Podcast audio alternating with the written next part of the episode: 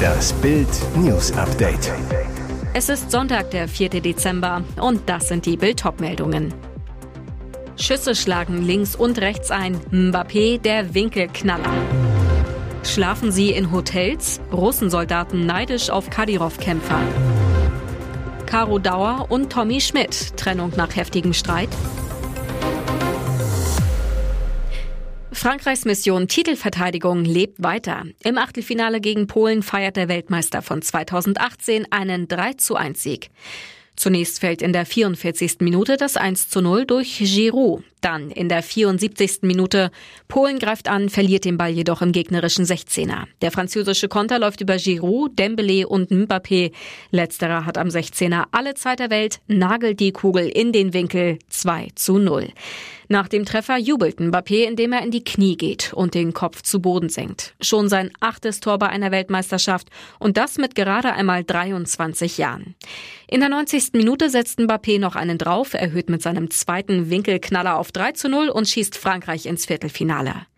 Polen-Kapitän Robert Lewandowski blieb blass. Mehr als sein Ehrentreffer zum 1 zu 3 vom Punkt ist nicht drin. Den ersten Versuch konnte Lori noch halten, doch der Elver wurde wiederholt, weil einige Frankreich-Stars zu früh in den Strafraum gelaufen sind.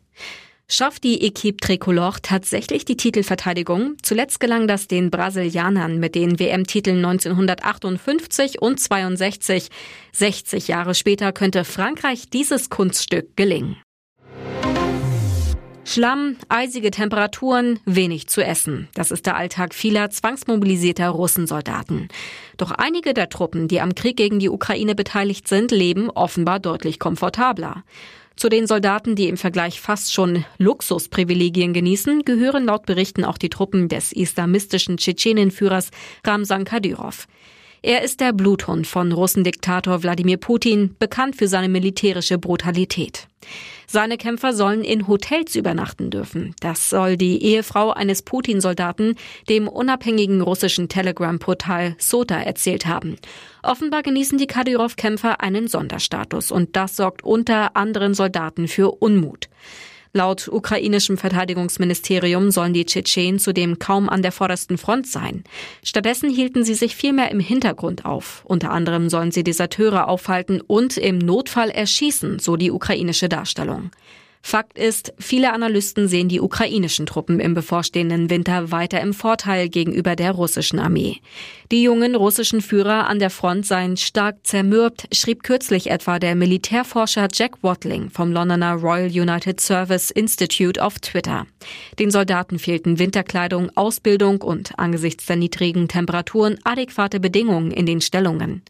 Ben Hodges, Ex-Oberkommandierender des US-Heeres in Europa, glaubt sogar, dass im Winter ein Kollaps der russischen Armee nicht ausgeschlossen sei.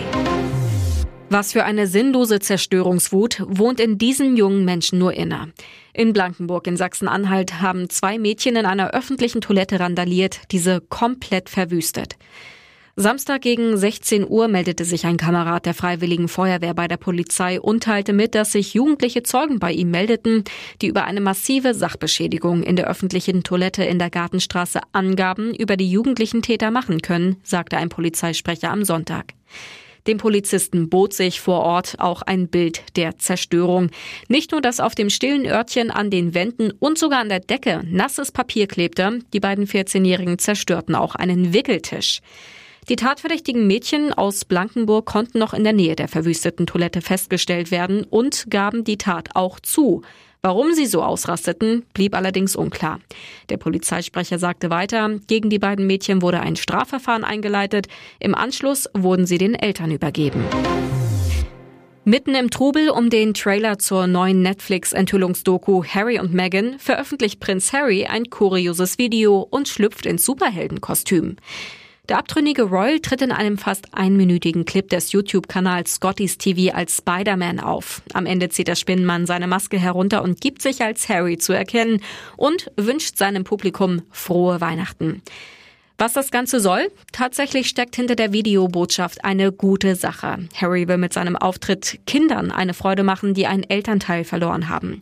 Ein Trauma, das Megans Gatte nur zu gut kennt. Harry verlor ja seine Mutter Diana mit zwölf Jahren. Und daher auch die Spinnenmaske. Die Comicfigur Peter Parker wuchs ohne Eltern auf. Ob aber das Timing so gut war? Erst vor wenigen Tagen erzürnte Harry seine royale Familie mit der Veröffentlichung des Netflix-Trailers zur skandalösen Doku-Serie, die der Ex-Prinz mit seiner Frau Meghan aufnahm. Harry sagt in dem Trailer, niemand sieht, was hinter verschlossenen Türen passiert. Ein Frontalangriff auf die Familie und damit auch auf seinen Bruder William und seinen Vater König Charles. Nicht gerade die freundliche Spinne aus der Nachbarschaft. Bei Instagram folgen Influencerin Caro Dauer vier Millionen Fans, doch es könnte nun ein Anhänger weniger sein. Täglich präsentiert Caro bei Instagram ihr Leben als Fashion- und Luxusinfluencerin, zeigt unter anderem die neuesten Produkte ihrer Werbepartner. 2021 machte die Hamburgerin öffentlich, dass sie in einer Beziehung sei. Ihr Freund Tommy Schmidt, der durch seinen Podcast Gemischtes Hack populär wurde. Im gleichen Jahr bekam er seine eigene TV-Show Studio Schmidt beim ZDF Neo. Immer wieder teilte Dauer Pärchenbilder von sich und ihrem Freund. Zu einem Foto, auf dem Tommy zu sehen ist, schrieb Caro, ich stehe immer hinter dir. Jetzt fragten Fans Caro direkt in ihren Kommentaren unter den Beiträgen, wo ist Tommy? Denn Pärchen-Content gibt es seit Wochen keinen mehr. Das letzte Mal tauchte er Ende September auf ihrem Kanal auf. Auch liken sie gegenseitig keine Beiträge mehr. Bild erfuhr, beide sollen seit mehreren Wochen getrennt sein. Der angebliche Grund? Unterschiedliche Familienvorstellungen. Kam es zum heftigen Krach nach einer Party? Ein Freund sagte zu Bild, Tommy hat ihr im Streit erklärt, dass er sich mit Caro keine Familie vorstellen kann.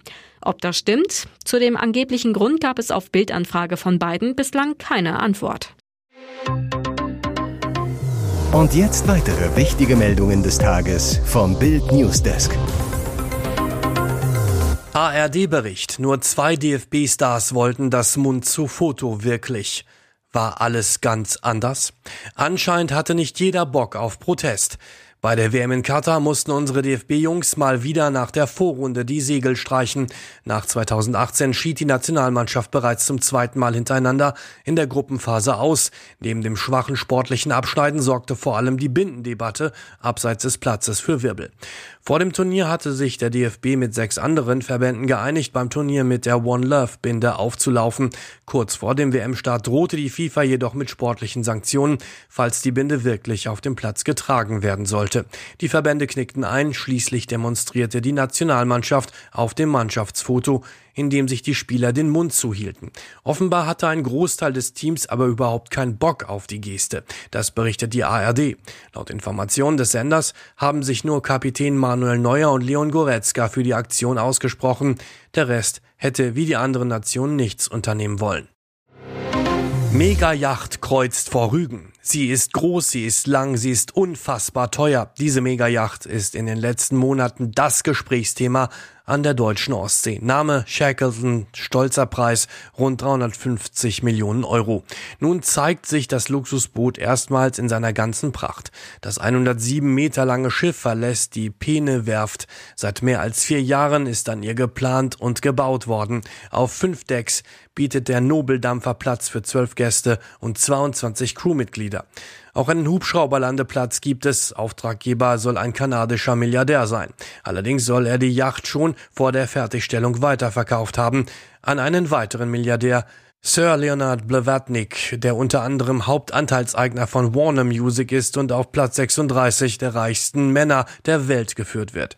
Wann und wo der US-amerikanisch-britische Oligarch mit ukrainischen Wurzeln mit der Megayacht in See stechen wird, ist nicht bekannt. Die Testfahrt vor der Ostseeinsel Rügen ist ohne Probleme über die Bühne gegangen. Das Video dazu gibt's auf Bild.de.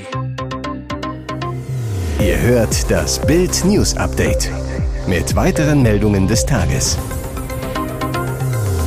Mel B spricht Klartext über James Corden. Dabei gilt er als Publikumsliebling. Sie ist bekannt für ihr großes Mundwerk und ihre draufgängerische Art. Dadurch erhielt sie in den 90er Jahren den legendären Spitznamen Scary Spice. Und auch heute kann Melanie Brown noch ziemlich gut austeilen. In der britischen TV-Show The Big Nasty Show wurde sie gefragt, welcher Promi ihrer Meinung nach der größte Idiot sei, den sie je getroffen habe. Ihre Antwort? Also da gibt es ein paar, James Corden, Gary Halliwell, Jesse J und mich. Ausgerechnet der beliebte britische TV-Moderator, er sei alles andere als nett, sagte sie. Ich finde, man muss immer nett zu den Leuten sein, mit denen man arbeitet, egal ob Produktion, Kameraleute, Ton, Beleuchtung. Wir arbeiten alle für die gleiche Sache. Also solltest du immer nett sein, erklärte Mel B. Diesen Ansatz folge James Corden aber anscheinend nicht, denn als die beiden zusammen am Set von einer Late-Night-Show gewesen waren, war Corden eben nicht sehr nett. Eine vielsagende Formulierung. Eigentlich fing alles ganz harmlos an. Die Polizei aus Rockdale County im US-Bundesstaat Georgia veröffentlichte auf Facebook eine Most Wanted Liste, zeigte also die meistgesuchten Verbrecher der Region und bat um Hinweise der Bevölkerung. Soweit, so normal. Doch ein Facebook-Nutzer fühlte sich davon offenbar in seiner Ehre verletzt. Nicht, weil er auf der Liste zu sehen war, sondern weil er nicht auf der Liste zu sehen war. Also fragte der Mann namens Christopher Spalding in den Kommentaren unter dem Facebook-Post auf der Polizeiseite, was ist mit mir? Keine wirklich gute Idee. Die Polizei antwortete, sie haben recht, gegen sie liegen zwei Haftbefehle vor, wir sind auf dem Weg. Und schon klickten die Handschellen. Spalding hatte demnach gegen seine Bewährungsauflagen verstoßen. Die Polizei schrieb nach der Verhaftung in sarkastischem Ton, wir danken Ihnen für Ihre Unterstützung bei der Gefangennahme. Die Most Wanted Liste sei ausschließlich nach der Schwere der Vorwürfe zusammengestellt worden, ergänzte die Polizei noch und fügte als Botschaft für möglicherweise weitere Enttäuschte hinzu, dass sie nicht auf der Liste stehen, bedeutet nicht, dass unsere Einheiten nicht nach ihnen suchen, sollte ein Haftbefehl gegen sie vorliegen.